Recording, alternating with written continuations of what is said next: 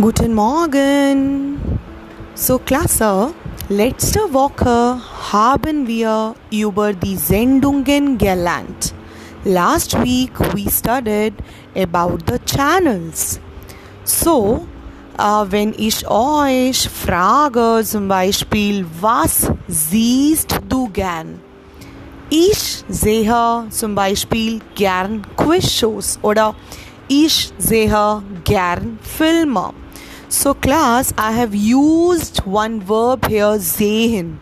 Sehen means to see, to watch. So, when I do the conjugation of this verb, so we have like this Ish, sehe, du siehst, sie es sieht, wir sehen, ihr seht, sie sehen.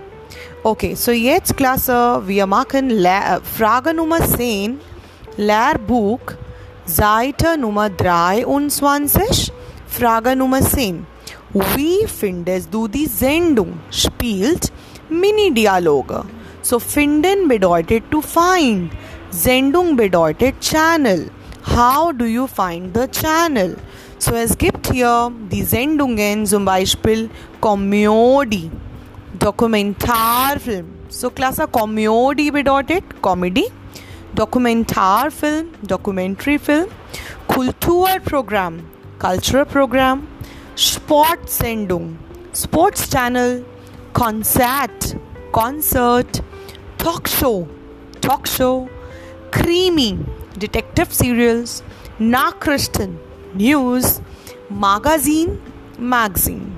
Now we have adjectives tall, great, interessant, interesting, uninteressant, Gegenteil von interessant, not interesting, lustig, funny, blöd, silly, langweilig, boring, unterhaltsam, entertaining, informativ, informative, spannend, exciting, fascinating. So, class, as you can see, this green table, grammatic. Now, here in this exercise, we are learning personal pronoun. So, in personal pronoun of English, it is personal pronoun. So, class, when we are talking about masculine form, we use in. With feminine, we use z with neutrum we use s and with plural we use z i'm giving you examples suppose if we are talking about film they are film zum beispiel wenn die frage ist wie findest du den film so antwort ich finde ihn spannend. So I have used ihn here for their film. So as we have discussed that in personal pronoun uh, with masculine form we use in Now we are coming to the feminine form these Serie. So ich finde sie lustig. Okay. So z i have used here for these Serie. Similarly das Programm ich finde es langweilig. So S I have used for das form. Die Nachrichten, ich finde sie interessant.